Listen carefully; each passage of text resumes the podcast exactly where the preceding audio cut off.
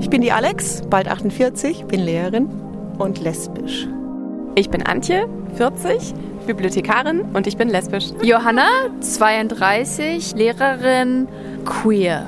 Ich bin Anita, 42, Lehrerin und lesbisch. Ich bin Carmen, 47 Jahre, Psychologin und lesbisch. Ich bin Kaju, 18 Jahre alt, Studentin und asexuell. Ich bin Bernie, 25 Jahre alt, angehender Lehrer und verliebe mich in Männer. Queer ist Near, der Podcast für alle queeren Menschen und die, die es noch werden wollen. Und für alle Menschen, die wie wir in einer offenen Gesellschaft leben möchten. Hallo bei Queers Near. Schön, dass ihr alle wieder mit dabei seid. Ich freue mich ganz besonders, dass ich heute Kim bei mir zu Gast habe. Kim, bevor ich mich um Kopf und Kragen rede, stell dich doch einfach in Queers Near Manier vor. Ja, ich bin Kim, ich bin 50, Lehrerin, bilde Referendarinnen aus und würde sagen, ich bin queer. Ja, hallo, schön, dass du da bist. Wir fangen am besten, wenn du damit einverstanden bist, mit meinem klassischen Fragerad an. Das heißt, kurz ein bisschen die Ohren schließen, die Stöpsel etwas weiter rausnehmen, weil das rattert immer ganz arg. Dann drehe ich hier mal feste. Achtung. Okay, da steht, wie würdest du deine Beziehung zu deinen Eltern beschreiben? Oh, das ist tatsächlich eine spannende Frage. äh, an sich gut, äh, aber trotzdem auch äh, nicht so einfach. Und äh, in, in jetzt in dieser Phase, in der ich gerade bin, äh, hat sich da für mich auch noch mal vieles Neue ergeben. Und ähm, ja, besonders die Beziehung zu meiner Mutter. Äh, mhm. Ja, da gibt's vieles, was ich gerade schon auch sehr hinterfrage. Ähm, und äh, ja, das ist äh, tatsächlich ein riesengroßes Thema gerade so. Also und, ja. Willst du uns, willst du uns teilhaben lassen? Ja, kann ich mal versuchen. Also okay. äh, glaube ich immer etwas, was äh, sehr komplex ist und wenn ich da zu lange drüber rede, kannst du mich einfach stoppen. Das mache äh, ich, aber eben El Elterngeschichten sind ja gerade was spätes Coming Out angeht auch immer sehr sehr spannend einfach und vielfältig. Ja, also ähm, vielleicht muss man dazu sagen, ich bin Einzelkind, ich habe keine Geschwister mhm. und ähm, meine Eltern sind äh, keine Akademikerinnen, ähm, sondern ähm, ja, meine Mutter hat einen äh, Hauptschulabschluss, mein Vater auch. Die haben beide ähm, äh, sich dann auch noch sehr viel weitergebildet und das ist natürlich auch der Situation im Nachkriegsdeutschland geschuldet gewesen, dass sie auch gar nicht die Möglichkeit hatten, äh, sage ich mal, etwas bessere oder höhere Bildung zu äh, erreichen und äh, haben mir aber doch sehr viel ermöglicht, so an äh, Zugängen zu, zu Bildung und höherer Bildung, wofür ich auch mhm. sehr dankbar war. Und ich glaube, da sind sie auch sehr stolz drauf, was ich so äh, geschafft habe und erreicht habe. So. Mhm. Auf der anderen Seite führt das manchmal dazu, glaube ich, dass wir uns an manchen Stellen relativ schwer verständigen können. Und auch so, äh, so Themen wie, äh, ja, sage ich mal, ähm, transgenerative Traumata und so weiter. Also die, denke ich, spielen in unserer Familie auch eine riesengroße Rolle. Mhm. Also wie bewerten wir, wenn es Menschen mal, wenn Menschen mal nicht so funktionieren und äh, ja, da gab es irgendwie so Personen äh, in unserer Familie, die einerseits immer sehr, sehr optimistisch und positiv waren, so auf der einen Seite und auf der anderen Seite sehr ähm, ja depressiv schon fast und irgendwie war immer so ein Credo eigentlich müssen immer alle optimistisch und positiv sein, damit es irgendwie weitergeht und mhm. äh, alles was laufen. ja genau alles was so mit Schwachsein zu tun hat, äh, das das ist eigentlich äh, nicht erlaubt und ja und auf der Seite meiner Mutter war das einfach irgendwie immer eher so diese, ich sage jetzt mal in Anführungsstrichen, schwache Seite. Und ich glaube, dadurch hat meine Mutter sich auch oft nicht so anerkannt gefühlt und auch so das Gefühl gehabt, ich und mein Vater, wir sind immer die selbstbewussten Positiven und sie ist nicht so und wäre aber gerne so und äh, ja und da gab es irgendwie manchmal so äh, auch Themen. Also wir sind oft aneinander geraten. Also ich war immer sehr rebellisch und ähm, und das war auch jetzt wieder der Fall. Also ich bin ja dann sozusagen irgendwie in so ein doch relativ sicheres heteronormatives Setting gegangen, so in meinem mhm. Leben. Äh, das war aber auch früher ein bisschen anders. Also war ich ziemlich äh, frei unterwegs, sage ich mal. Und äh, das war, glaube ich, für meine Mutter nicht so einfach irgendwie zu sehen. Und jetzt in dieser Situation, wo ich mich wieder da rausgelöst habe aus diesem Setting, gab es dann auch mal so Äußerungen. Also wir haben da einen ziemlich großen Konflikt gehabt, meine Mutter mhm. und ich, das, äh, hauptsächlich deswegen, weil sie das nicht gut verstehen kann, nicht gut nachvollziehen kann, was da jetzt so passiert ist. Äh, und im Moment sind wir an so einem Punkt, äh, wo es von ihrer Seite nicht angesprochen wird und ich versuche trotzdem Sachen davon zu erzählen, so, damit sie äh, einfach damit auch konfrontiert sind. Jedenfalls in dem Zusammenhang sagte sie dann irgendwann mal, sie hätten es ja noch nie so leicht mit mir gehabt. Und meine Tante, mit der ich dann auch mal darüber sprach, sagte dann äh, irgendwann wörtlich, äh, ich sei aus Sicht meiner Mutter ja noch nie so linientreu gewesen. Das fand ich auch ein schönes Wort. Oh Gott, ja, ja. das fasst es vielleicht so ein bisschen zusammen. Also es gab immer sowas, sowas Widerständiges bei mir ähm, und gleichzeitig irgendwie aber auch nicht so ein Bruch. Also den will ich auch gar nicht und wollte ich auch gar nicht, aber mhm. äh, irgendwie immer doch wieder so ein Pendeln zurück in in das, was irgendwie so vielleicht erwartet wird oder sicher ist, so oder ja. vermeintlich sicher ist. Ja. Ja. Okay, das heißt, ähm, wenn du sagst, ähm, genau im, im jetzigen Moment ist es schwierig, das heißt, sie, sie haben mit deinem späten Coming Out quasi ihre, ihre Mühen. Ja, das ja. kann man so sagen. Ja, genau. Okay, und Nimm uns mit, äh, wie war es in der Kindheit? Wie war die Kim? Äh, wie ist dein Leben gestartet? also ich glaube, ich hatte alles in allem eine ziemlich äh, glückliche Kindheit, würde ich sagen.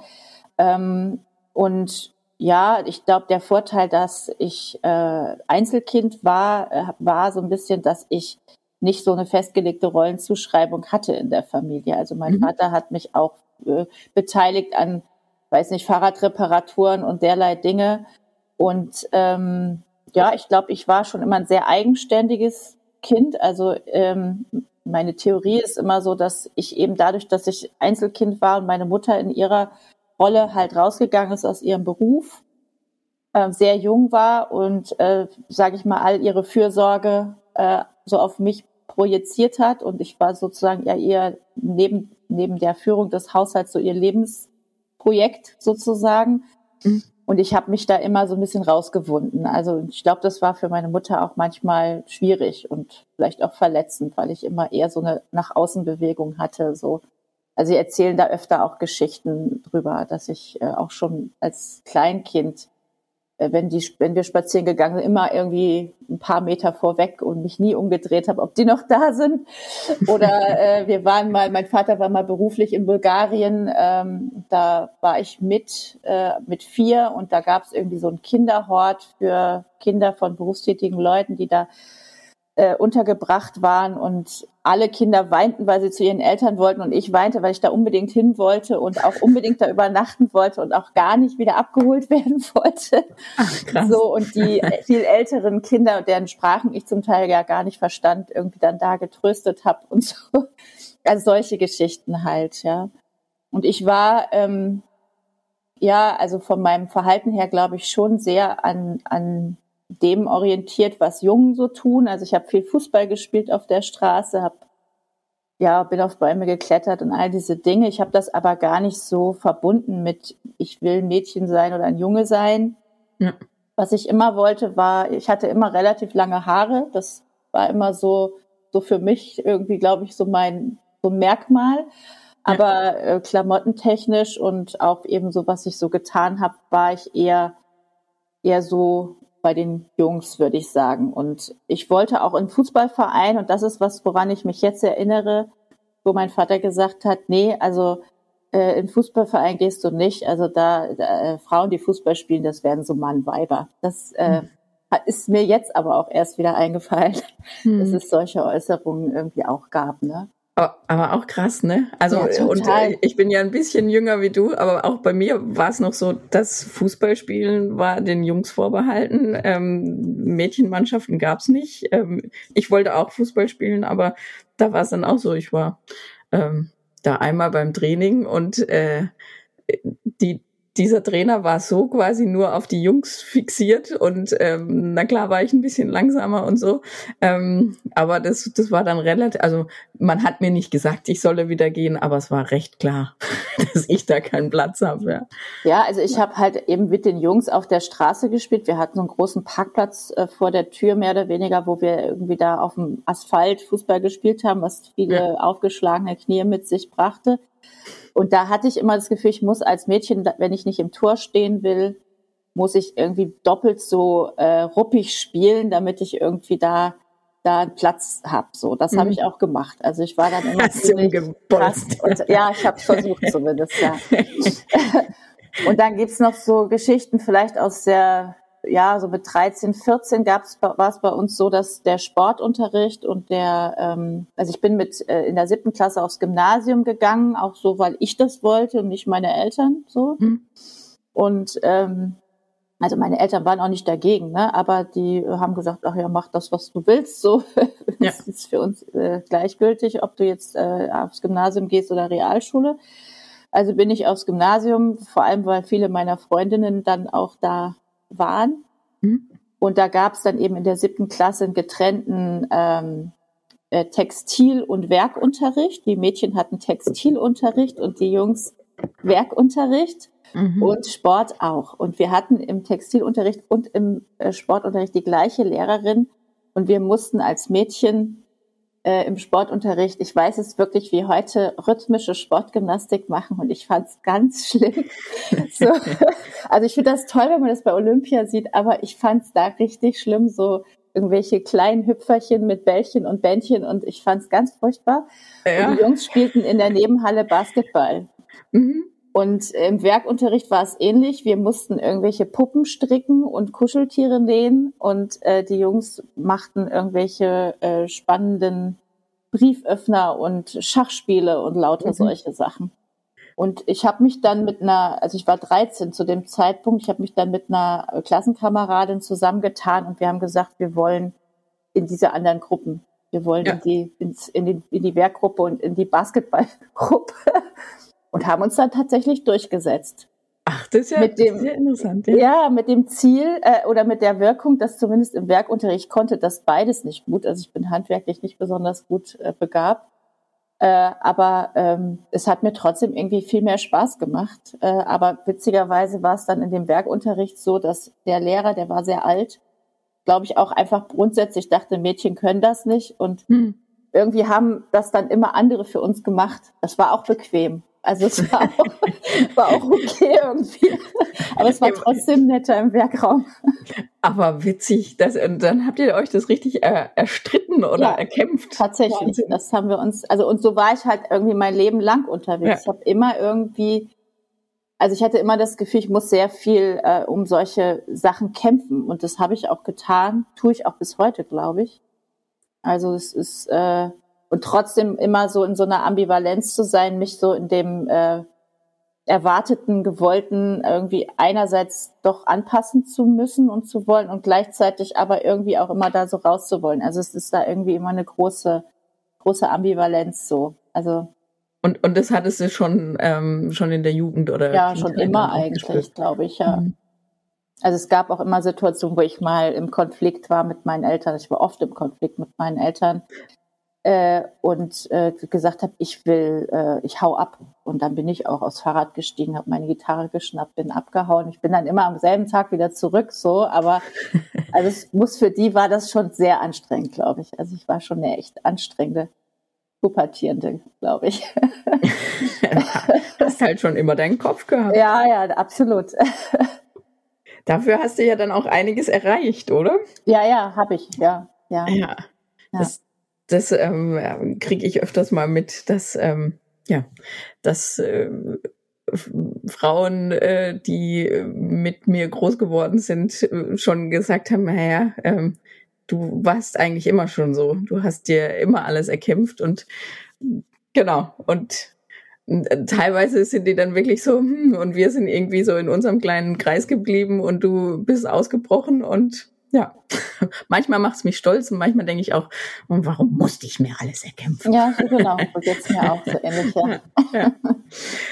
Okay, und gab es da schon äh, Momente, wo du gesagt hast, hm, ähm, nicht nur der Werkunterricht mit den Jungs ist ähm, cooler, sondern ich habe auch den Blick der Jungs auf die Mädels? Also in der Pubertät weiß ich das gar nicht. Das könnte ich dir gar nicht sagen. Also ich glaube, bis zu einem bestimmten Zeitpunkt war äh, alles, was so mit gleichgeschlechtlicher Liebe zu tun hat, auch für mich gar nicht. Äh, also das gab es einfach gar nicht so in meinem Umfeld. Mhm.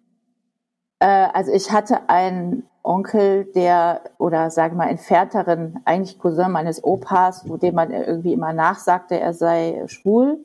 Mhm. So, äh, gleichzeitig war der aber auch ein, äh, irgendwie wohl angeblich zumindest ein Hardcore-Nazi so. Also das war immer eher so ein Negativbeispiel, ein Mensch grundsätzlich ja. so in der Familie.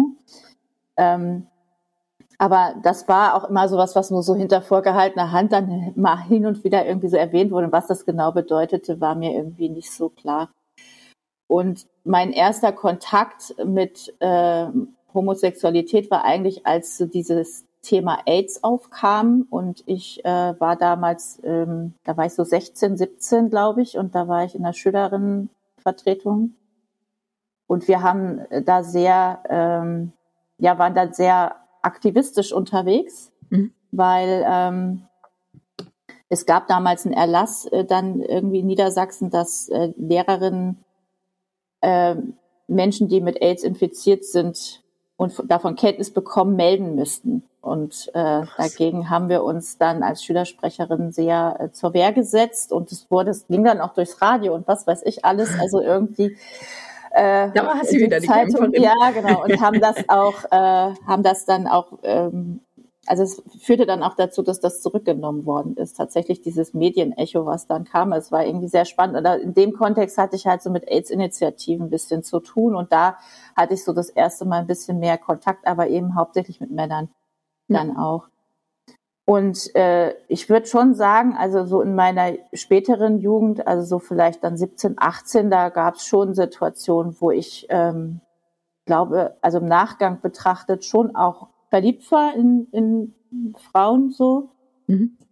Aber ich habe dem nicht so viel Beachtung geschenkt. Also es gab auch mal äh, Küsse und solche Sachen, also Knutschereien irgendwie, aber ja. ähm, ich habe das einfach gar nicht so ich habe mir da ehrlich gesagt wirklich relativ wenig Gedanken drüber gemacht, ähm, weder über meinen Körper noch über meinen Zugang zu zu Sexualität dann irgendwann und so. Das hat sich alles so entwickelt und ergeben und klar, das Normative war halt sich äh, dann irgendwann mit einem anderen Jungen zusammenzutun, so war es dann auch am Ende, aber trotzdem war es irgendwie, war ich doch relativ offen unterwegs, würde ich sagen. So. Ja.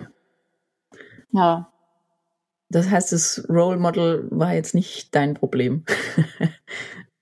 Nein, also ich, wie gesagt, ich, also vielleicht war es ein Problem. Ich äh, kann es dir nicht sagen. Vielleicht wäre das anders gewesen, wenn ich andere Role Models gehabt habe. Also wenn ich das ja. jetzt bei meiner eigenen Tochter so sehe, also wo ich das Gefühl habe, dass die viel offener, also auch gedanklich einfach viel offener sind so und alles gar nicht unbedingt so festlegen wollen und müssen. So ja. war das sicherlich nicht. Ne? Also es war schon irgendwie klar, äh, irgendwann gibt's den Freund so ungefähr. Ne? Und ähm, das ist, also ich hatte eine sehr gute Freundin, ähm, die dann irgendwann, da waren wir dann aber schon im Studium, die hatte dann tatsächlich auch mal eine längere Frauenbeziehung so. Mhm. Und das hat mich schon auch irgendwie äh, fasziniert. Äh, und da weiß ich zum Beispiel auch noch, dass meine Mutter ähm, da irgendwie drauf reagiert hat, dass sie gesagt hat, ach naja, das ist bestimmt nur so eine Phase, so der hm. Klassiker. das ist ja typisch, diese Freundin so. Und äh, aber da waren wir dann auch schon fast 20 irgendwie, würde ich sagen. Also ich, sie ist ein bisschen älter als ich. Ja, so halt, ne? Und ähm, ich hatte dann im Studium auch Kontakt zu äh, so zu verschiedenen ja sage ich mal, feministischen Kreisen und auch lesbischen Kreisen, Mhm. Und da gab es auch einige äh, Frauen, irgendwie, wo ich das Gefühl hatte, also mit denen würde ich eigentlich gerne mehr Kontakt haben. Es gab aber auch ein paar, äh, wo ich so das Gefühl hatte, das ist mir irgendwie zu radikal und zu extrem irgendwie. Also es ist so sehr ausschließend, was alles andere angeht. Und irgendwie, da gibt es auch wiederum so eine Norm, die man erfüllen muss, auch kleidungsmäßig und haaremäßig und so weiter. Und da gab es dann wieder so einen inneren Widerstand, dass ich gesagt habe, nö, da will ich mich irgendwie auch nicht unterordnen. so. Ja. Und äh, ja, und da war ich, also da war wieder so diese Ambivalenz, weißt du, so ähm, ja, wo ich irgendwie das Gefühl hatte, dass da weiß ich nicht, ob ich da mein richtiger Platz ist irgendwie in dieser ja. Community so. Ja. ja. So war ja, krass. Das, das höre ich auch oft. Also dass dass dass quasi so die dieses ähm, naja das zumindest damalige Rollenbild und auch, aber das war ja auch sehr geprägt von außen. Also wie dein Papa quasi gesagt hat, die, die Manns, die Mannsweiber, also äh, so der klassische Kessevater, ähm, dass, dass quasi die, die lesbische Community damals sich ja auch ganz klar abgegrenzt hat und ähm, ja, ja, so hat man zu sein quasi nach außen gespiegelt hat. Ne? Genau, also ich hatte da auch, ich war auch im Aster ähm, aktiv und da gab es dann eben Frauen- und Lesbenreferat und auch ein Schwulenreferat und die sollten sich, das weiß ich noch, irgendwie einen Raum teilen und zwar nicht gleichzeitig, sondern versetzt. Hm. Und das war dann äh, äh so, dass die das Frauen- und Lesbenreferat hat das gesagt hat, das machen wir nicht. Also wir wollen keinen Raum mit Männern teilen. So und das habe ich damals, also ich, heute würde ich das vielleicht sogar ein bisschen anders sehen, tatsächlich, aber damals überhaupt nicht verstanden, weil ich eigentlich so von meiner Grundeinstellung her und bin es auch noch sehr ähm, integrativ eher und äh, irgendwie so, dass ähm, ja, auch ja, vereinen. In, vereinen und in Anerkennung ja. und so inklusiv denkend und so. Ja. Und das war für mich so, äh, das kann ich nicht nachvollziehen. Wobei ich im Nachgang jetzt so mit der Auseinandersetzung heute schon auch sagen muss, dass ich dieses Bedürfnis nach sicheren Räumen auch äh, verstehe und richtig finde mittlerweile. Ja. Ähm, aber da war ich in dieser in dieser Auseinandersetzung einfach überhaupt gar nicht so äh, drinne so und habe das so, so dieses Abgrenzende eigentlich nicht so verstanden. Aber was mich tatsächlich persönlich mehr beschäftigt hat, hatte ich, dass ich das Gefühl hatte, ich persönlich als Mensch, ich werde irgendwie so von oben bis unten abgescannt und mhm. wie, wie ist die so und so und so musst du sein, damit du zu uns gehörst. Und das ist was, was ich so innerlich so, so eine grundsätzliche, so einen grundsätzlichen Widerstand habe irgendwie, wenn ich das Gefühl habe, ich muss in irgendein Raster passen, um irgendwo dazugehören zu dürfen. Und das ist aber auch irgendwie so ein Lebensthema, so mit dem Gefühl der Zugehörigkeit. Wo gehöre ich eigentlich hin? Wo gehöre ich dazu? Wo darf ich dazu gehören? Was muss ich tun, um irgendwo, oder wie muss ich sein, um irgendwo dazu zu gehören? Und äh, und das hat sich, das ist auch was, was sich so durch durch mein Leben zieht. Und ich glaube, darin ist auch diese Ambivalenz ein Stück begründet, so also dieser mhm. Wunsch nach Zugehörigkeit, aber gleichzeitig nicht in so ein Schema passen zu müssen. Und genau so sein, sprengen, ja, aber auch seine genau. eigene suchen. Ne? Ja, ja. Letztens hat mal eine Kollegin zu mir gesagt äh, oder Kollegin und Freundin, ich sei eine unschubladisierbare Frau. Das fand ich fast ein Kompliment. So. Ja, sehr schön. Ja. Und so geht's mir jetzt tatsächlich auch, dass wenn, mir, wenn mich jemand jetzt fragen würde, wie willst du dich, wie orientierst du dich jetzt so, mhm. äh, ich könnte es im Moment gar nicht sagen tatsächlich, weil ich jetzt ein, diese eine Situation habe oder Erfahrung habe. Ich weiß, ich bin nicht äh, einfach nur heterosexuell so. Ja. Aber was bin ich sonst? Muss ich mich irgendwie labeln? Ich finde diesen Oberbegriff queer eigentlich deshalb auch sehr schön und passend, weil ja. er ist eben nicht so festlegend ist und so ein bisschen dieses Fluide auch spiegelt. Und da ähm, finde ich mich eigentlich wirklich sehr wieder, so diesen Begriff. Ja. Ja, äh, kam mir jetzt auch, ähm, als, als du gesprochen hast, habe ich gedacht, ah, deshalb äh, im Eingang nicht lesbisch, sondern queer. ja, ja, genau, ja. Also vielleicht ist es auch in, in fünf Jahren anders, vielleicht weiß ich das dann ganz genau. Aber ich äh, kann jetzt gar nicht sowas sagen, äh, was ich sozusagen aus meiner dieser einen äh, Situation oder einen Erfahrung speise, äh, weil ich nicht weiß, wie wird es in fünf Jahren sein. Also wenn mich was gelehrt hat, diese Zeit ist, äh, diese Zeit der letzten zwei, drei, vier Jahre irgendwie, äh, dass ich, dass es einfach gar nichts gibt, was sicher ist und was ich, ja, was ich glaube von mir zu wissen, ähm, das kann in fünf Jahren schon wieder ganz anders sein tatsächlich. Ja, dann nimm uns doch mal mit ähm, Anfang 20 hast du mir geschrieben, hast du deinen späteren Mann kennengelernt. Dann ja. nehmen wir da den Bogen wieder auf, ähm, um die späte Coming-out-Geschichte weiter voranzutreiben. Ja, genau. Also ich äh, hatte zu der Zeit, ähm, sage ich mal, ein relativ chaotisches Liebesleben, würde ich mal sagen. äh, und es war so eine Phase, vielleicht haben das viele Menschen so mit in diesem Alter, vielleicht auch nicht, ich weiß es nicht so genau. Ähm, und ja, und der war irgendwie da. Der, mein Mann kommt aus dem Iran, muss ich dazu sagen, und war zu dem Zeitpunkt, glaube ich, so drei, vier Jahre in Deutschland. Mhm. Und ähm, wir haben uns halt, äh, ja, kannten uns schon eine Weile, so ein halbes Jahr vielleicht, würde ich sagen. Und ja, und dann haben wir uns da irgendwie auch angenähert und er war so der Erste, der eigentlich so eine klare Forderung an mich gestellt hat und gesagt hat, also ja, ich wäre schon, also ich wäre gerne mit dir äh, zusammen, aber ich hätte es auch gerne klar. So. Mhm. Und ich glaube, das war zu dem Zeitpunkt auch irgendwie richtig. Also ich sag so immer im Nachgang, der, er hat irgendwie Ordnung in mein Leben gebracht.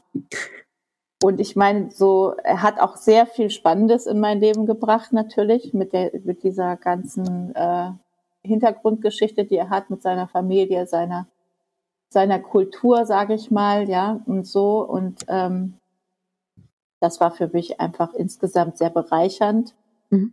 Und äh, es hat auch natürlich hier und da Konflikte mit sich gebracht, aber jetzt auch so, dass wir das, glaube ich, gut miteinander insgesamt aushandeln konnten und vielleicht auch dadurch bewusster manchmal aushandeln konnten, als das vielleicht in ja in äh, vermeintlich äh, Beziehungen, die vermeintlich eine gleiche Kultur haben. Es ist ja auch nie gleich irgendwie mhm. äh, so. Äh, also es war da, dadurch sicherlich ein bisschen bewusster bestimmte Sachen einfach, die die wir so aushandeln konnten. Und äh, ja, also das war war einfach so und es war an sich auch wirklich sehr schön, aber es hat auch für mich eine gewisse Veränderung gebracht, äh, weil auch da wieder so für mich äh, sich, glaube ich, die Frage stellte, wie, äh, wie, wie finde ich eine Zugehörigkeit in diese iranische Gemeinschaft oder Community so. Also mhm. ich hatte jetzt nicht das Ziel, irgendwie äh, genauso werden zu müssen oder zu wollen, aber trotzdem auch da spielte das Thema ähm, Anerkennung einfach eine große Rolle. Ja. Und, äh, und auch Frauenbild, oder? Richtig, oder ist genau. das jetzt von mir? Nein, nein. Also, es, also ja. es, ich glaube, da gibt es schon viele Vorurteile letztlich. Aber natürlich gibt es ähm, schon bestimmte Erwartungen im Verhalten vor allem. Ne? Mhm. Ähm, das kann man schon so sagen. Also jetzt gar nicht so sehr im, wie ist meine Rolle in der Familie. Da gibt es schon natürlich auch Unterschiede. Und auch, klar, es gibt sehr, sehr konservative äh, Bilder, aber die gibt es in Deutschland auch. Ähm, und dann gibt es aber auch sehr, sehr viele sehr gebildete Frauen, die äh, wirklich Karriere machen und äh, also wirklich sehr, sehr gute Wissenschaftlerinnen werden oder sonst irgendwas und, mhm. und so. Also das gibt es schon alles auch. Aber trotzdem gibt es, glaube ich, so bestimmte Verhaltensnormen, ähm, sage ich mal, Höflichkeitsformen, die äh, ja oder auch wie begrüßt man sich so gegenseitig und solche Sachen und und wie ähm, begrüßt man sich? Also wie nimm, nimm mich da mal mit? Also das kommt halt ein bisschen drauf an, wie gut man sich kennt. Also das Klassische ist eigentlich, sage ich mal so, das äh, bisschen so wie in Frankreich, so Küsschen ja. auf die eine rechte und linke Wange, ja. äh, wenn man sich sehr gut kennt. Und aber in so bestimmten Kontexten ist es schon so, dass ähm, also wenn wenn es eher distanzierteres Verhältnis ist, dass eben Frauen zum Beispiel Männern nicht die Hand geben oder umgekehrt. Ne? Okay. Und das mhm. ist aber nicht so ein Zeichen von Disrespekt, was hier ja oft so kolportiert wird, sondern eigentlich eher im Umge Umkehrschluss. Ne? So ich, äh, ich fasse sie nicht berühre an. dich nicht ja, als, okay. als, als fremder Mensch, als fremder ja. Mann vor allem ja. auch so. Ne? Also die Männer berühren sich auch nicht zwingend. Also das, es gibt dann eher so eine, so eine leichte Verbeugung oder so. ne? Oder ja, Genau, oder man, es ist zum Beispiel was, was bei uns ist ja sehr üblich, dass man sich im Gespräch anschaut, in die Augen ja. schaut. Und da ist es oft so, dass wenn die Menschen sich nicht so gut kennen oder auch vor allem, wenn es auch ein Hierarchiegefälle gibt oder wenn eben es nicht gleichgeschlechtlich ist, dass man sich eher nicht so direkt anguckt, weil das auch als sehr übergriffig wahrgenommen wird. Ja, okay. also es sind einfach so Sachen, die man natürlich so ein Stück auch lernen muss äh, und dann eben sich klar dann immer überlegen muss, äh, wo mache ich das mit, aber an welchen Stellen mache ich es vielleicht auch ganz bewusst nicht mit. Also da haben wir wieder genau ja. diesen Punkt. Ja. Und äh, ich weiß, ich war jetzt gerade letztens bei meiner damaligen Mitbewohnerin, mit der ich sehr viel geteilt habe, so an Leben in dieser Zeit. Und ja. ähm, die habe ich besucht und die sagte, ja, also da hat sie bei mir tatsächlich so, ein, so eine Veränderung auch äh, gemerkt, dass ich da mich doch äh, eben, glaube ich, so in diesem Gedanken der Anerkennung, gerade wenn jetzt das so die Mutter auch mal zu Besuch war, die, also meine spätere Schwiegermutter dann, dass ich mich doch sehr versucht habe, dann auch in diese iranische Schwiegertochterrolle so reinzubegeben. Ne? Mhm. Also so mhm. und dass sie das sehr irritierend fand, weil sie mich irgendwie als eine ganz andere Person so kennengelernt hat. Ne? Ja, ja.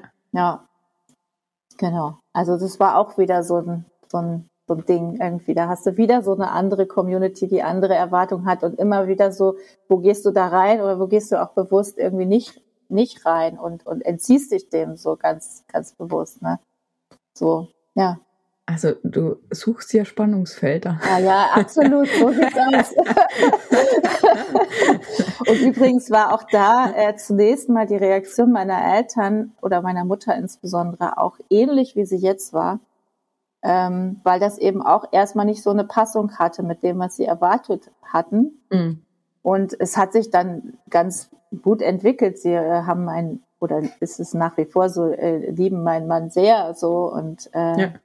ja, und genau, aber das war am Anfang tatsächlich auch so, dass es da einen Riesenkonflikt gab und ich da auch sehr in die Konfrontation gegangen bin und äh, eigentlich mein Mann damals derjenige war, der da auch so ein bisschen vermittelt hat und mich dazu bewegt hat, mich doch weiter in Kontakt zu halten irgendwie. Äh, und ja, und jetzt gab es tatsächlich da wieder eine ähnliche Reaktion, so, ne? Hm, Muster. Ja, ja, ja, ja.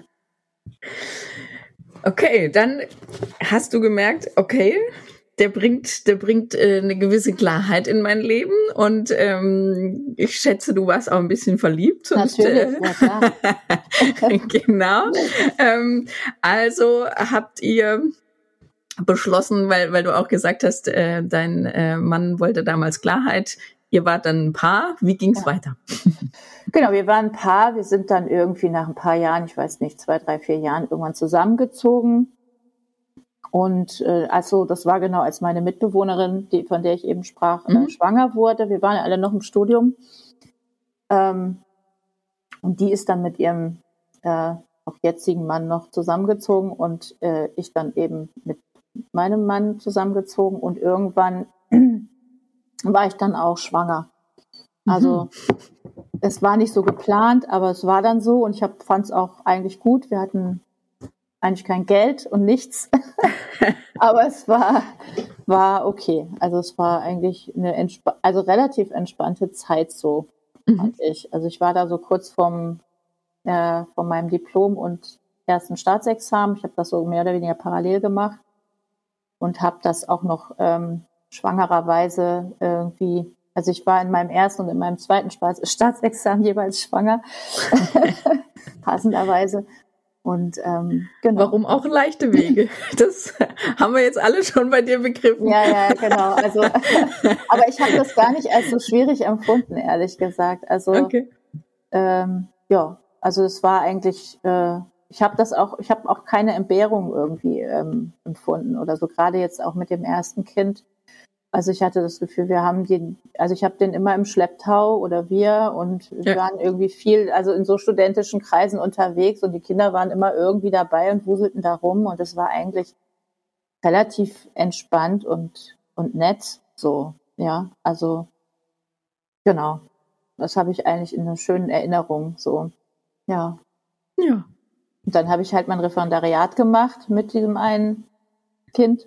Ja und äh, war dann irgendwann halt so gegen Ende des Referendariats dann eben wieder schwanger und habe dann ja. meine Tochter geboren. Ja, und danach sind wir dann eben umgezogen in die Stadt, in der ich jetzt lebe, ähm, von Norddeutschland nach Hessen. Und äh, das war für mich schon auch nochmal ein Bruch, so. Ne? Mhm. Also bin ich so raus aus diesem Umfeld, das ich da so hatte. Und äh, ja, und bin so mitgegangen. Also mein Mann hatte hier halt Arbeit und ich war halt gerade fertig. Überall wurden äh, Förderschullehrerinnen gesucht. Also das mhm. war für mich jetzt beruflich nicht so ein Problem. Und ähm, da habe ich mich dann, glaube ich, schon auch ein bisschen gefangen gefühlt in dieser Familiensituation. Mhm. Bin dann sehr schnell ähm, wieder arbeiten gegangen, weil ich dann, also ich glaube, nach einem halben Jahr habe ich erstmal, eine, also nach einem halben Jahr, nachdem meine Tochter auf der Welt war, dann hier eine Stelle angenommen, erstmal eine halbe. Und wir wohnten dann wirklich auf dem Dorf und ich kannte keine Sau. Äh, man kam mit dem Fahrrad nirgendwo hin. Das war echt für mich auch echt ein richtiger Kulturschock so.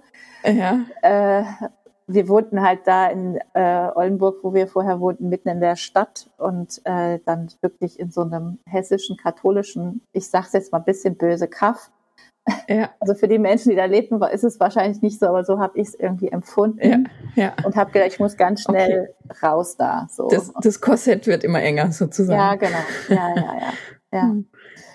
Ja genau. Und dann äh, haben wir, habe ich auch meinen Sohn da im Kindergarten angemeldet gehabt. Das war auch ganz schrecklich. Den habe ich da wieder rausgenommen und habe den in so einer Elterninitiative dann in, in, in der Stadt angemeldet und dadurch habe ich, haben wir dann auch, glaube ich, wirklich gute Kontakte gefunden. So sind dann nochmal umgezogen später in so einen anderen Ort, der auch nah an der Stadt ist. Der war ein bisschen offener und da haben wir auch gute Kontakte am Ende gehabt. So, aber was ich glaube, was dann auch für mich so passiert ist, dass ich eben sehr viel äh, Effort so in mein, meine Arbeit gelegt habe, einfach extrem viel gearbeitet habe und immer mehr und irgendwie, ich sage mal, Karriere gemacht habe und auch so aus meiner auch schon feministischen Sicht gesagt habe, ich muss jetzt in Führungspositionen. Das mhm. war dann so irgendwie so ein Ziel. Und da habe ich extrem viel Kraft reingelegt und habe halt irgendwie funktioniert, wie das so ist. Ne? Als äh, Vollzeit berufstätige Frau dann bald irgendwann, äh, dann irgendwie Mutter, die dann natürlich auch nicht nur irgendwie Mutter ist, sondern irgendwie auch noch in allen möglichen weiß nicht, im Elternbeirat und in irgendwelchen Sachen, ja. die irgendwie äh, in der in der Schule sich da engagieren, in der Schule der Kinder und äh, gut den Tag vollgestopft. Naja, immer, also total vollgestopft, ja, mit allem. Ja. Also alles andere auch ein Stück zugedeckt, glaube ich. Und natürlich mhm. alles gemanagt und für alles die Verantwortung übernommen. Also für alles will ich nicht sagen. Das heißt nicht, dass mein Mann nichts getan hat. Das ist nicht so. Also der hat schon viel auch gemacht auch äh, im Haushalt und so weiter. Aber ich habe auch viel äh, einfach an mich genommen, so was ja. diese Sachen angeht. Er hat andere Sachen dann auch gemacht, aber ähm, ja, das war einfach so.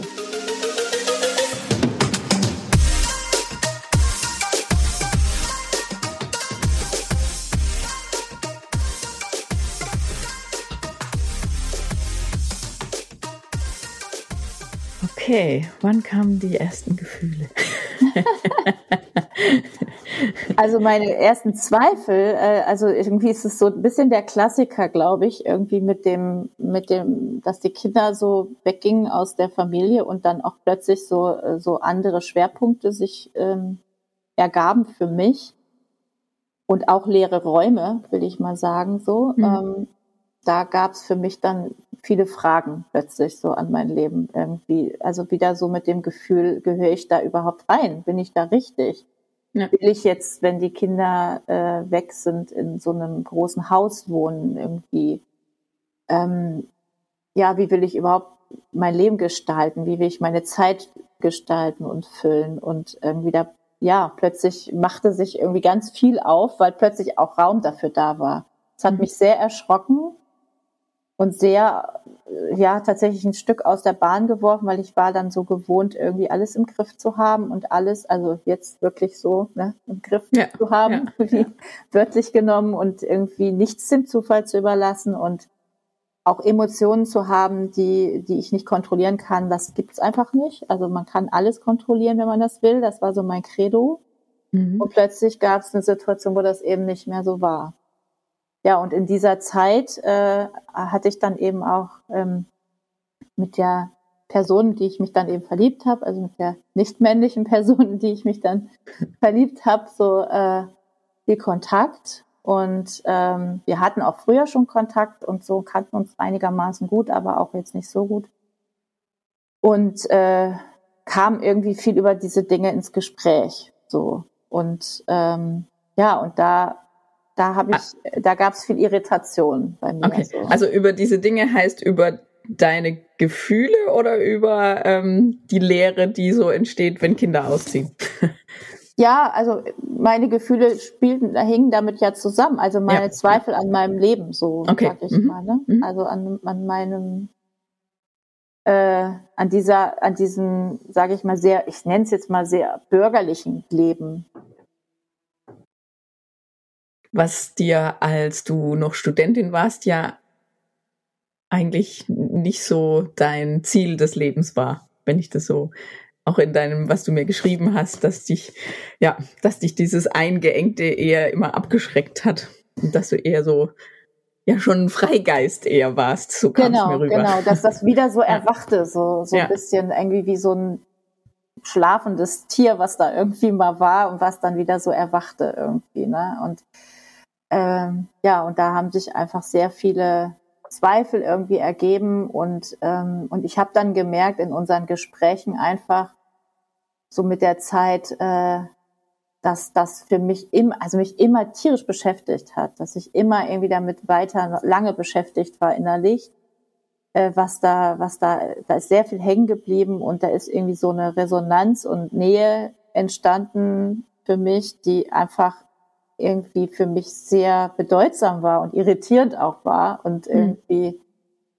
äh, ja und dann gab es irgendwo so einen Moment, das war dann aber hat dann auch eine Zeit gedauert, wo ich dann ähm, unterwegs war, alleine irgendwie mal spazieren war und dann war so ein erster Gedanke da. Äh, das fühlt sich an, als hättest du dich verliebt so. Mhm. Und das hat mich total erschrocken und wirklich völlig äh, dann habe ich irgendwie mal gedacht, nee, das willst du jetzt gar nicht denken. Und da ging es auch gar nicht so drum, dass es um da irgendwie um so eine Gleichgeschlechtlichkeit geht, sondern eher, das darf jetzt eigentlich gar nicht sein. So. Mhm. Also jetzt überhaupt eine andere Person in, in meinem Leben, das ist irgendwie ganz schlimm und schrecklich und das will ich irgendwie nicht so. Mhm.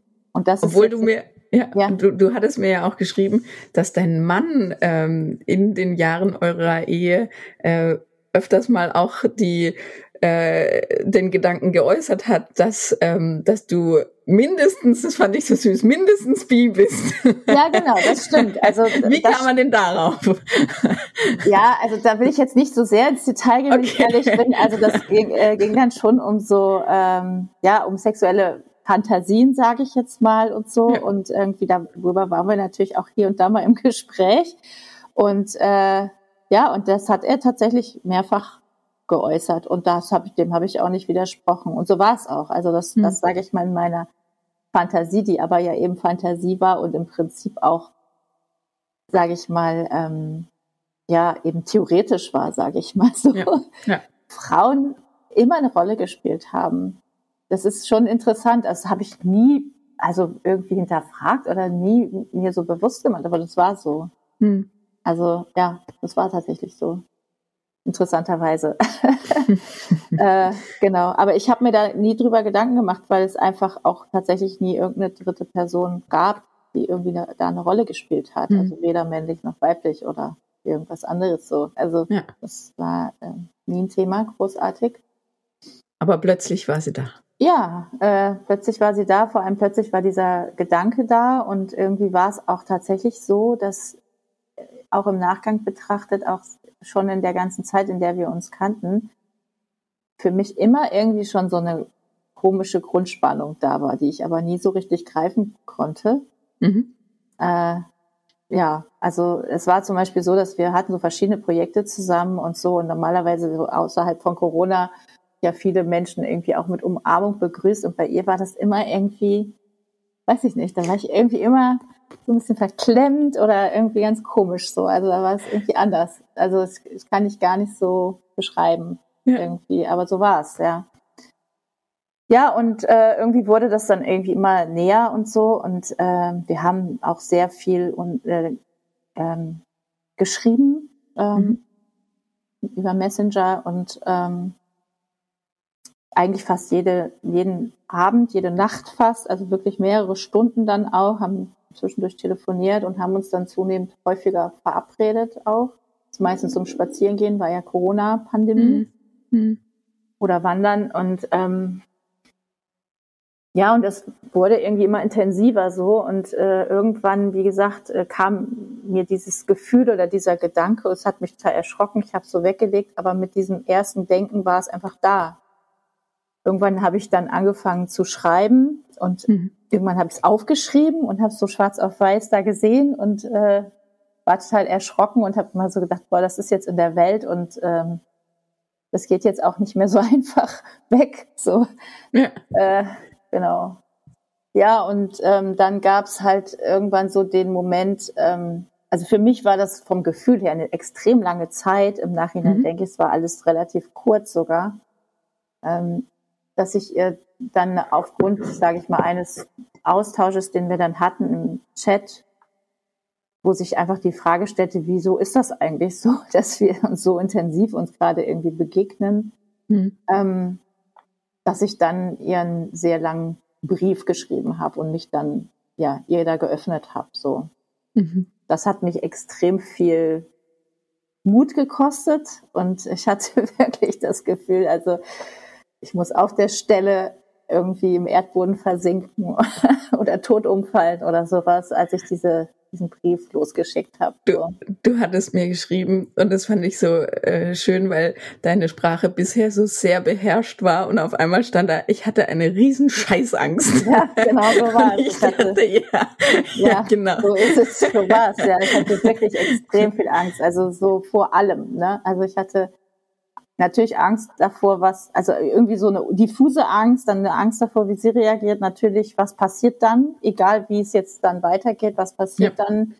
Ich bin also nicht gut da drin, mit Geheimnissen zu leben. Ich muss es irgendwann mit meinem Mann besprechen, so. Ja. Ähm, ich hatte große Angst, dass der mich quasi von heute auf morgen auf die Straße setzt, so ich hatte natürlich Angst davor, wie meine Kinder, also ich hatte so das Gefühl, ich, äh, ich bricht einfach alles zusammen um mich rum so und ich tue Menschen ganz viel Schlimmes an und äh, ja, das fand ich ganz fürchterlich eigentlich, so den Gedanken. Und trotzdem konnte ich es irgendwie nicht anders, als es irgendwie zu, zu sagen und zu tun. Es hat mich einfach äh, rund um die Uhr irgendwie beschäftigt und viele schlaflose Nächte gekostet und sehr viel körperliche Symptome auch. Ich war mega nervös und unkonzentriert. Ich konnte auch nicht gut arbeiten und also es war schon, schon emotional extrem heftig und das hat mich sehr herausgefordert, weil ich das eben von mir nicht kannte, dass ich Gefühle habe, die ich nicht kontrollieren kann. So, das fand ich ganz schrecklich. ja, ganz furchtbar. Aber auch ein bisschen schrecklich schön, oder? Ah ja, klar, natürlich auch, ja, schon. Also äh, Natürlich, ja, klar. Also genau. Aber trotzdem war es auch, also vorher fand ich es eigentlich, also glaube ich, hat es mich mehr belastet tatsächlich, also mhm. also bevor ich ihr das auch gesagt habe. Und ähm, ja. Wie ist, da, wie ist sie damit umgegangen dann? Also sie war zunächst überrascht, also äh, positiv erstmal überrascht so und äh, hatte damit auch absolut nicht gerechnet. Also hat sich, äh, hat, also im Nachhinein sagt sie auch, sie hätte eigentlich auch was merken können und merken müssen. Hm. Aber sie hat mich einfach auch als sehr straight heterosexuell verortet so und hat damit einfach nicht gerechnet. So. Und ähm, ja, und dann war es so, wir haben uns dann irgendwann danach getroffen da weiß ich noch, da war ich extrem aufgeregt, also hatte ich wirklich richtig Angst, also richtig mhm. Panik so, also mit allem, was dazugehört, ganz schlimm. Und äh, hatten uns dann an einem Ort verabredet zum Spazierengehen und äh, danach waren wir öfter noch mal an dem Ort und als wir uns das zweite Mal an dem Ort verabredeten, sagte sie, ja, dann können wir uns ja wieder da treffen. Und ich sagte, ich weiß nicht mehr, wo wir uns getroffen haben. Ich Ach. wusste es wirklich nicht mehr. Ich war so überlagert, dass ich nicht mehr wusste genau, wo dieser Park, also ich wusste natürlich ungefähr den Ort, aber ich wusste nicht mehr, mhm. wo wir geparkt hatten und wo wir uns dann tatsächlich getroffen. Ich hatte es einfach nicht mehr abgespeichert. Es war so überlagert, so. Es war schon sehr krass. Naja, und dann war es so, äh, und ich sag mal, so ist es eigentlich bis heute, ähm, dass sie gesagt hat, ja, sie kann sich da noch nicht klar irgendwie positionieren oder verorten. Sie ist da und irgendwie, ja, und vielleicht gibt es da Möglichkeiten für uns, aber irgendwie auch nicht so ganz klar irgendwie. So war okay. es halt, ja. Aber das war für mich auch wieder überraschend, weil ich natürlich mit dem Schlimmsten gerechnet hatte sowieso. Mhm. Also mit Ablehnung. mit Ablehnung, klar, ja. Mhm. Genau. Ja, so war es. Okay, die Ablehnung gab es nicht, aber es gab auch nicht das große Beziehungsfeuerwerk. Ähm, aber wie gingst du, wie gingst du damit um? Also war das dann, weil, wenn du gesagt hast, du kannst Geheimnisse schlecht äh, für dich behalten, ähm, wie ging's mit deinem Mann weiter? Ja, ich habe äh, dann, also das war so Ende Oktober und ähm, ja, also für uns war dann schon auch die Frage, wie begegnen wir uns, also äh, für sie und mich jetzt und mhm. Und auch klar schon irgendwie so ein Wunsch da, sich, sich irgendwie auch noch näher zu kommen und äh, zu wissen, was ist denn da eigentlich so, ne? Ja. Und äh, so näher zu sein. Und ähm, ja, wir hatten dann natürlich auch viele Gespräche nochmal so über verschiedene Sachen. Ähm, und äh, ich habe es ihm dann irgendwie, ich glaube, um Nikolaus rum habe ich das dann auch gesagt. Also es, ich hatte immer so das Gefühl, es wird so ein Apfel nach dem anderen reif und dann plumpst er irgendwann runter und dann muss es sein. So, also ich konnte es gar nicht mehr so für mich behalten, weil es mich so ja. beschäftigt hat. Ja. Und äh, ich habe ja auch im Vorfeld schon sehr viel Distanz gehabt zu ihm. Also ich habe jetzt nicht die ganze Zeit so getan, als ging es mir gut und es ist heile Welt, sondern das ging mhm. über schon über eine ganze Weile so, dass ich sehr in die Distanz gegangen bin und ihn damit auch ganz schön allein gelassen habe, so würde ich sagen, äh, und nicht so ins Gespräch geholt habe. Also es hatte ja nichts, nicht nur was mit, mit dieser Situation mit ihr zu tun, sondern auch eben vielen anderen. Ähm, ja, ich glaube schon, dass ich ihn da nicht so mitgenommen habe tatsächlich. Und ähm, genau, und dann habe ich ihm das, also unter Tränen natürlich, ja, äh, erzählt.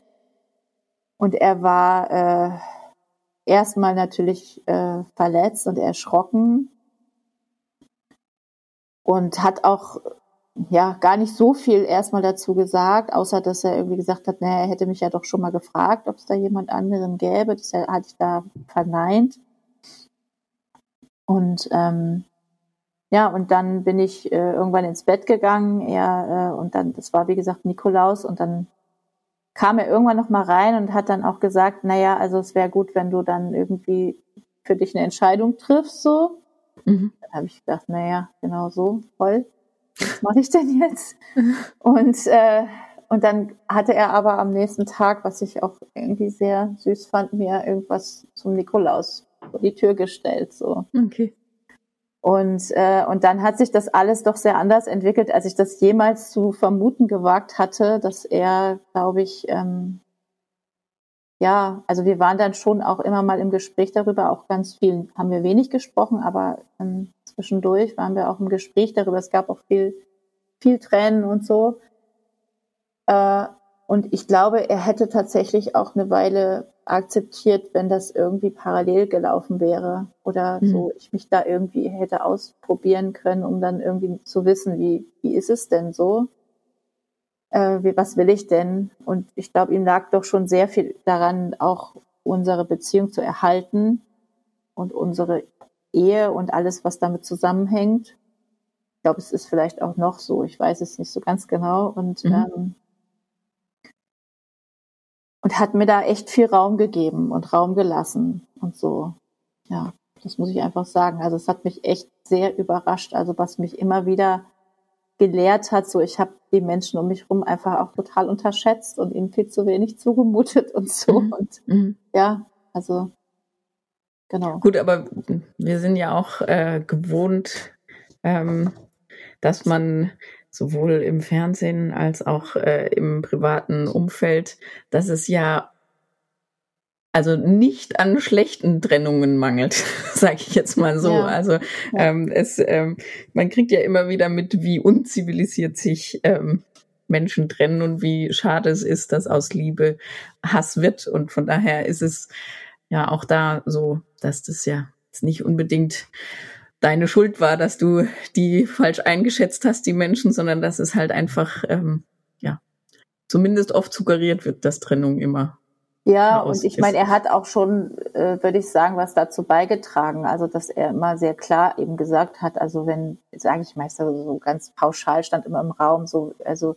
wenn du mal fremd gehst, so dann, ne, ist das mhm. irgendwie auch rum. Und äh, haben wir gerade letztens noch mal kurz drüber gesprochen, wo er dann auch sagte, ja, wenn du mich besser gekannt hättest, hättest du eigentlich wissen können, dass das vielleicht gar nicht so ist. Und dann habe ich aber gesagt, na ja, aber trotzdem also das stand so im Raum einfach. Ja, ne? Also ja. so, ähm, und davon bin ich auch einfach auch grundsätzlich ausgegangen. So. Naja, es war dann eben anders und äh, ich glaube, für ihn war es schlimm, als ich dann wirklich ausgezogen bin.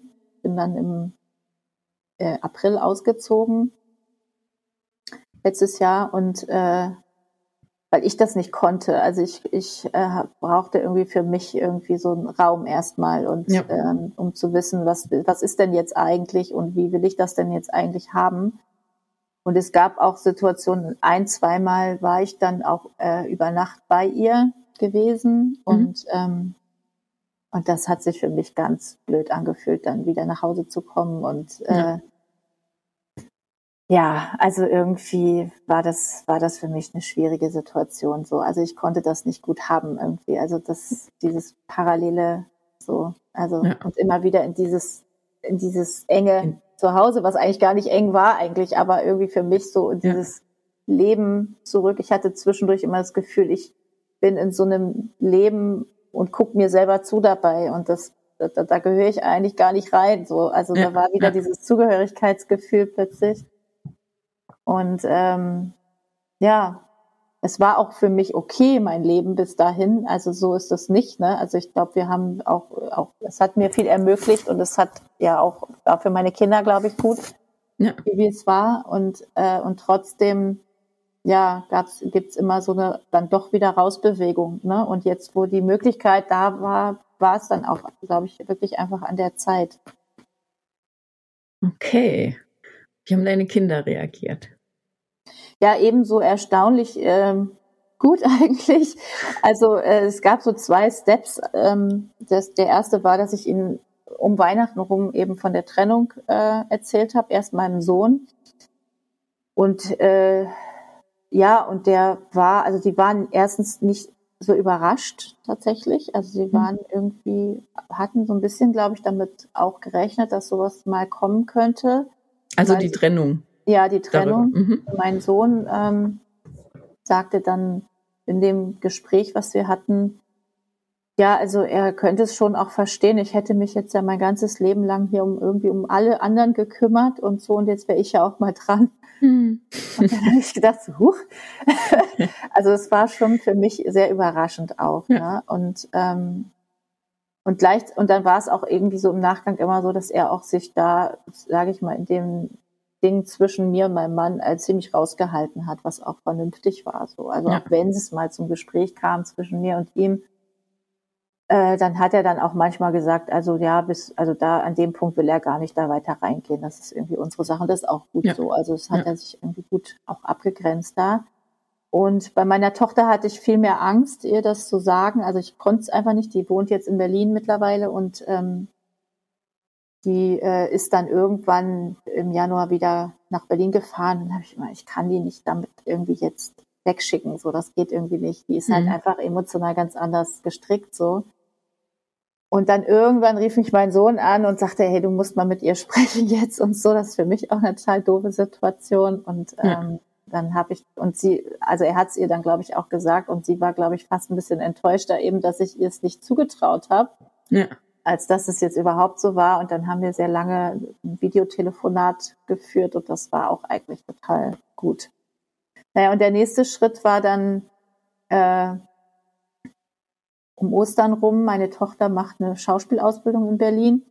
Und die hatte dann eine Szene gedreht, das war wirklich echt frappierend äh, mit, äh, mit, also ist, da war sie noch im ersten oder zweiten Semester und äh, hatte eine Szene gedreht von einer Situation einer WG, zwei Frauen, die in einer WG leben und die eine hat sich in die andere verliebt und äh, sitzt am Tisch, das spielte dann meine Tochter und schreibt ihren Brief und äh, die kommt, die andere kommt äh, nach Hause und erzählt von ihrem von ihrem Freund und so und dann wird's halt alles ganz dramatisch und sie, äh, ja sehr dramatisch. Und diese Szene, das war so zehn Minuten, schickte sie mir dann und da war ich so, das kann ja irgendwie nicht sein, oder? Also Wahnsinn. das ist ja irgendwie ja. total strange. Und äh, dann kam sie an Ostern zu Besuch und sage ich mal, mit dem Anlass dieses Videos und so habe ich dann davon erzählt, weil ich dann gesagt habe, dass mich das einfach total bewegt hat und berührt hat und so. Und dass ich ja. so, so Teile dieser Szene, dass ich das Gefühl habe, sie spielt mich sozusagen irgendwie mhm. gerade so mit diesem Sitzen an diesem Brief. Äh, ja. So, das war schon irgendwie echt sehr, sehr besonders so. Ja, und ähm, sie wusste dann auch sehr schnell, glaube ich, um wen es geht. und äh, ohne dass ich das jetzt groß sagen musste. Und ähm, ja, und es war aber dann auch, auch okay so. Mhm. Und ähm, bei meinem Sohn war es so, dass äh, der, das war dann ein bisschen später, irgendwann im Mai, glaube ich, war er mal mit seiner Freundin hier bei mir und dann habe ich ihm davon erzählt und der hat dann nur gesagt, ach ja, freue freu ich mich für dich das war so. Also er war damit auch irgendwie entspannt. Und wir haben uns auch, wir sind auch, haben auch schon gemeinsame Zeit verbracht, so, also ja. haben wir zusammen gegessen, also sowohl mit meiner Tochter als auch mit meinem Sohn. Das war eigentlich völlig in Ordnung. Ja. Ich weiß nicht, ob die mir immer alles sagen, so was sie so denken und fühlen, aber ähm, also mir gegenüber jedenfalls ähm, sind die damit völlig okay. Das ist doch schön. Was ich noch sehr spannend fand, äh, was du mir geschrieben hattest, war, ähm, dass du ähm, sagtest, dass du früher ganz starke Neurodermitis hattest.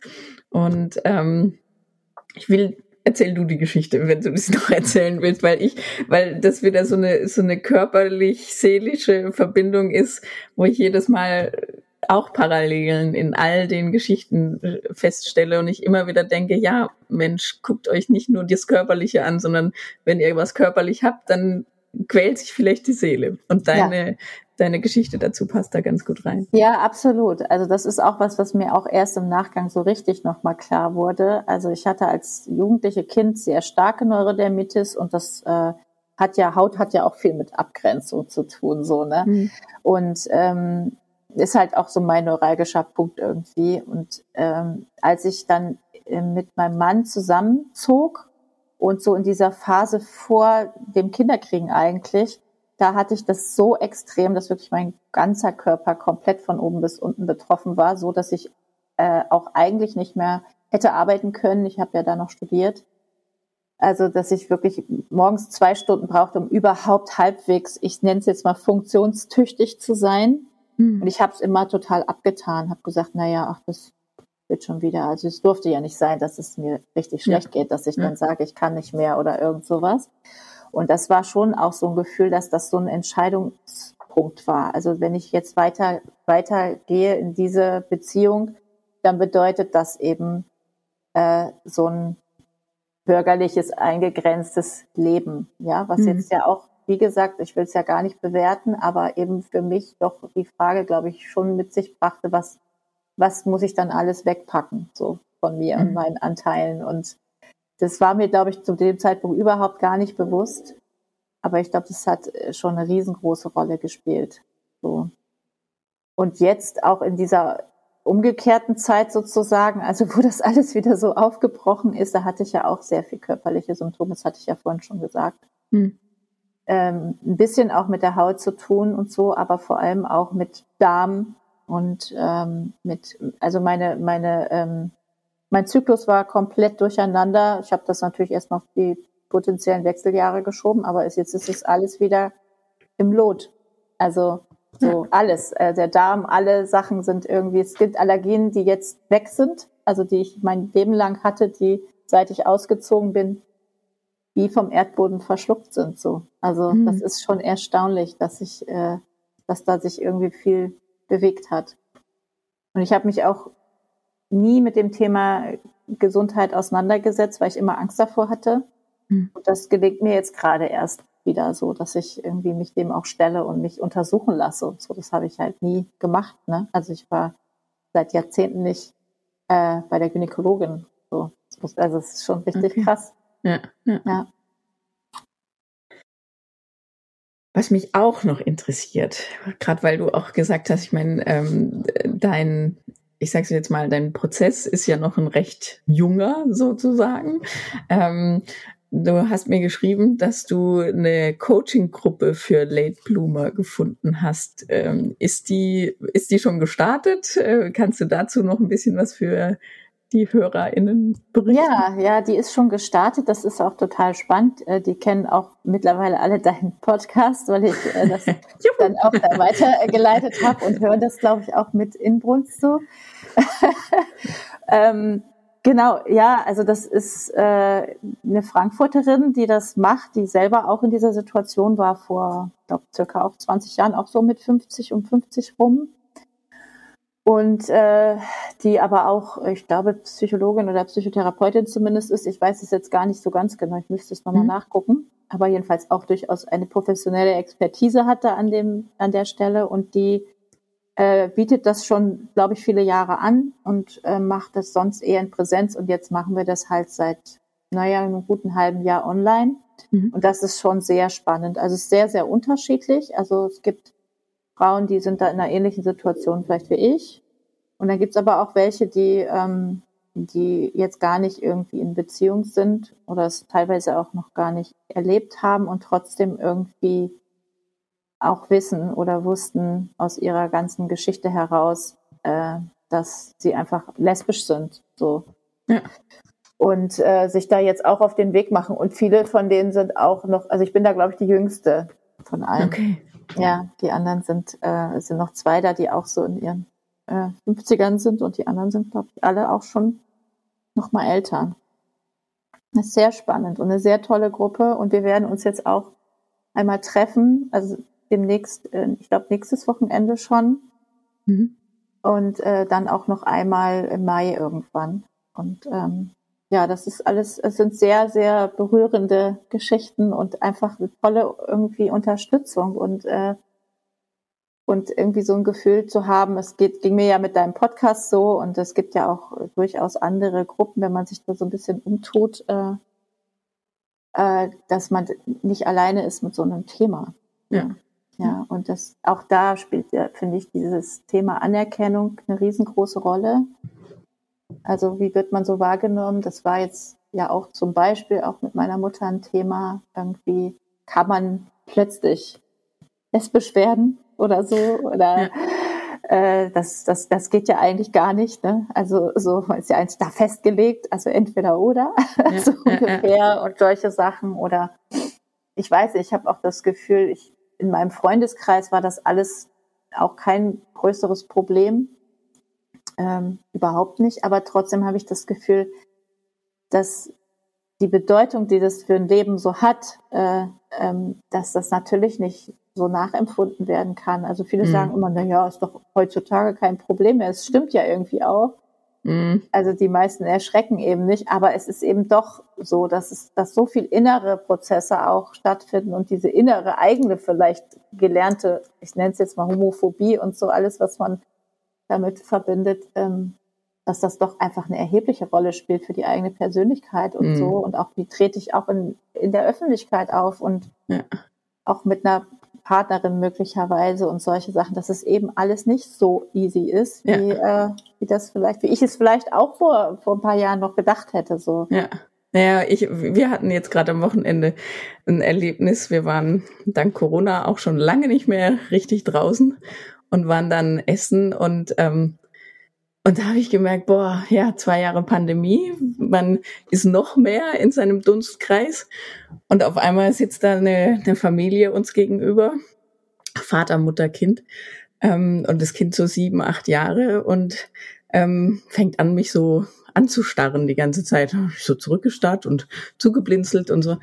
Und, ähm, und dann haben die wirklich quasi halt so offen homophob gesprochen, diesem Kind auch. Also da war noch eine, eine Bedienung, die ähm, sehr maskulin wirkte. Und dann, dann hat, wollte das Kind ein Eis und dann hat die Mutter zu, zu dem Kind gesagt, ja, frag doch ihn, sie oder was das ist. Und ich, boah, das hat mich so, also ich merke es auch jetzt wieder, es, es hat mich so aufgewühlt. Oh. Und eben, und dann guckt der Kleine mich so an und dann sagt sie zu ihm, ja, das ist auch so eine. Echt? Oh und ja, und da habe ich dann gedacht, okay, jetzt ist ein Punkt erreicht. Und dann habe ich sie angeguckt und habe gesagt, gibt's irgendein Problem? Müssen wir irgendwas besprechen miteinander? Kann ich Ihnen irgendwo bei helfen? Und dann was das? und dann hat sie sich wieder ihrem Tisch und ihrem Mann zugewandt und ich dachte so, ey, das, nein, also äh, ja, ich habe ja. jetzt irgendwie zwei Jahre äh, oder ja, mache ich diesen Podcast und zwei Jahre gibt's die Pandemie und seit zwei Jahren denke ich aber, alles ist rosa und auf einmal wurde ich wieder auf die dreckige Welt zuge oder ist die mir wieder entgegengeschlagen und ich dachte, oh Mann, es gibt echt noch so viel zu tun. Absolut. Also ich hatte jetzt auch gerade vor ein paar Tagen ein krass homophobes Erlebnis und das finde ich schon sehr frappierend, weil ich das früher nicht hatte, so. Äh, und ich, da war ich alleine unterwegs. Ich habe eine Bekannte getroffen, wir haben uns unterhalten und ich hatte einen äh, Regenbogen-Regenschirm, was ja nun mhm. wirklich viele Menschen tragen. Haben. Also ja, wahrscheinlich ja. nicht nur homosexuelle Menschen, glaube ich. Ja. Und äh, es kamen zwei Jungs auf mich zu ähm, und haben mich wirklich besch richtig beschimpft. So, also das fand ich auch, also und auch sehr übergriffig, ne? Also kam mir auch mhm. sehr nah. Also die waren relativ jung noch, also vielleicht 12, mhm. 13 oder so. Und haben Echt? auch äh, direkt gefragt, bist du lesbisch? Das darfst du nicht. Das äh, irgendwie, das ist verboten. Und äh, scheiß LSBTIQ und solche Sachen haben die gesagt. Und ich hatte, ich meine, ich bin Förderschullehrerin, ich habe mit verhaltensauffälligen Kindern gearbeitet. Ich habe eigentlich gute, gute Möglichkeiten, damit äh, umzugehen. Ja. war völlig sprachlos. Mhm. So, und äh, also ich habe schon irgendwie reagiert, aber das haben die gar nicht wahrgenommen. So, mhm. die waren so in ihrem in ihrer Welle irgendwie drinne und das hat mich auch echt echt beschäftigt, dass sowas passieren kann. Mhm. Und auch natürlich, wie hat diese Kollegin, mit der ich da stand, reagiert so, ne? Also mhm. war auch irgendwie völlig so, hä, die wusste, die weiß jetzt nichts äh, von meiner Geschichte, die ja, kenne ich noch nicht so lange die war so ein bisschen irritiert, aber mich, ich fand es auch total strange, weil äh, ich meine, die wissen ja auch nichts von mir, diese Jungs. Ja, ne? Also ja, so, ähm, also es war schon irgendwie sehr, sehr, äh, ja, also auch ein Erlebnis, was mich tatsächlich ziemlich erschüttert hat, so weil es mhm. mich natürlich jetzt irgendwie auch noch mal ganz anders betrifft und ich äh, auch gedacht habe, ja, was müssen Menschen so, die auch noch mit anderen Merkmalen in Anführungsstrichen ausgestattet sind, die nicht äh, der Norm entsprechen, der vermeintlichen. Mhm. Was müssen die so ertragen äh, ja. in der Welt irgendwie? Ja. Ne? Ja. Also meine Kinder zum Beispiel, die haben es ja auch schon erlebt. Also die sind jetzt gar nicht so dunkel. Also meine Tochter ein bisschen, also ob, ist optisch vielleicht ein bisschen mehr sieht man das Iranische da drin als bei meinem mhm. Sohn. Aber alleine auch durch die Namen. Also gibt's äh, immer mal wieder so diskriminierende Situationen. Und das äh, können sich oft andere Leute wirklich gar nicht vorstellen. So und äh, und ich habe schon auch gemerkt, in, wenn wir so zusammen unterwegs waren ähm, und äh, ja, dass man auch immer schon so ein bisschen die Umgebung abcheckt irgendwie. Wer ist da? Wie könnten die Leute reagieren? Also nicht so mhm. ähm, einfach offen auch in, in, in körperlicher Nähe irgendwie zu sein. So. Also einerseits natürlich hier vielleicht auch bei uns viele kennen, natürlich, das spielt auch eine Rolle, aber auch wenn wir woanders sind. Also dass es immer so ein bisschen eine, eine Abcheckung gibt, irgendwie, ähm, ja, wie, wie könnte da die Umgebung reagieren? Und das ist schon krass. So, und auch ich habe jetzt auch mit einigen, also es ist auch schon ganz spannend, mit Leuten gesprochen, ähm, die ich lange kenne. Also ich habe einen sehr langjährigen ähm, Schulenfreund aus Studienzeiten noch, mit dem ich viel Kontakt habe und der hat mir jetzt auch nochmal ganz andere Geschichten erzählt als äh, früher und ja. wie lange die zwei das verheimlicht haben und auch heute noch auch sehr äh, bewusst irgendwie gucken, wo sind sie unterwegs und wo zeigen sie das offen und wo nicht. Mhm. Ja. Das ist schon heftig irgendwie. Und deswegen, ja, äh, denke ich immer so, dass, dass so eine Gemeinschaft mit Menschen, die sowas teilen, doch nochmal anders ist, als wenn ich mit Freundinnen darüber spreche, äh, die das eben selber nicht so erleben. Und die sich auch nicht vorstellen genau, können. Genau, die also, sich nicht vorstellen. Die sagen immer alle, ach, ist da heutzutage kein Problem mehr. Und dann denke ich, nee, es ist nicht so.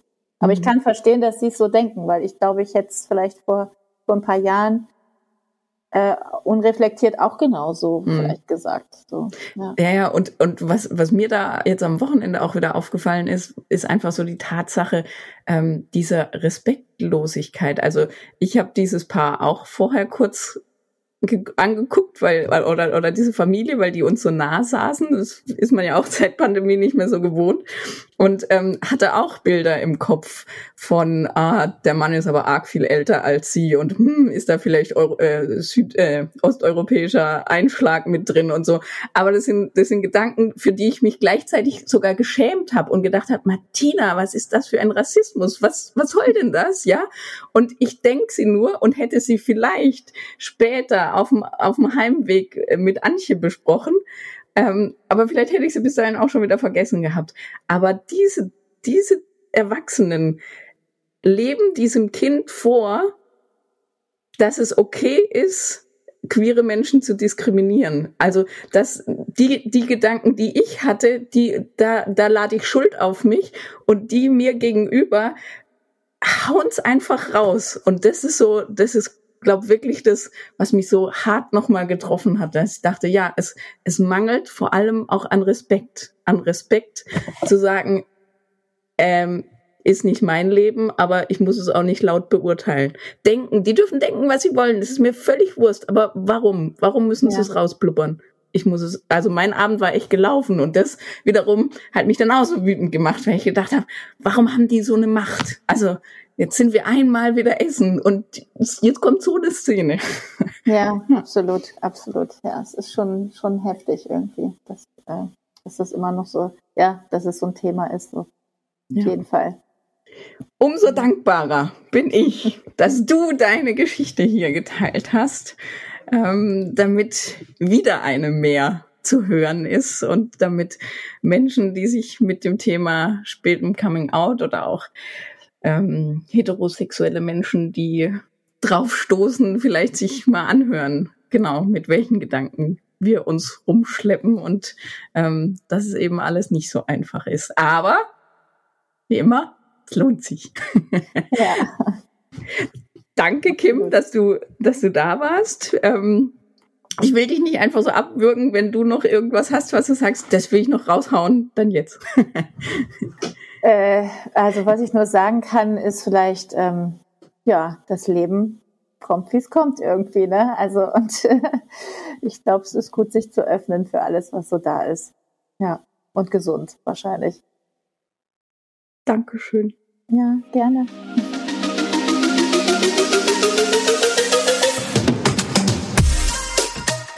Das war Queer Near für heute. Wenn auch ihr eure Geschichten erzählen wollt, dann geht einfach auf die Website www.queer-is-near.com. Dort erfahrt ihr, wie ihr Kontakt zu Martina aufnehmen und wie ihr den Podcast unterstützen könnt. Außerdem findet ihr den Link zur Queers Near Facebook-Gruppe sowie zum Instagram-Account und ihr könnt weitere Informationen und Shownotes zu den Folgen abrufen.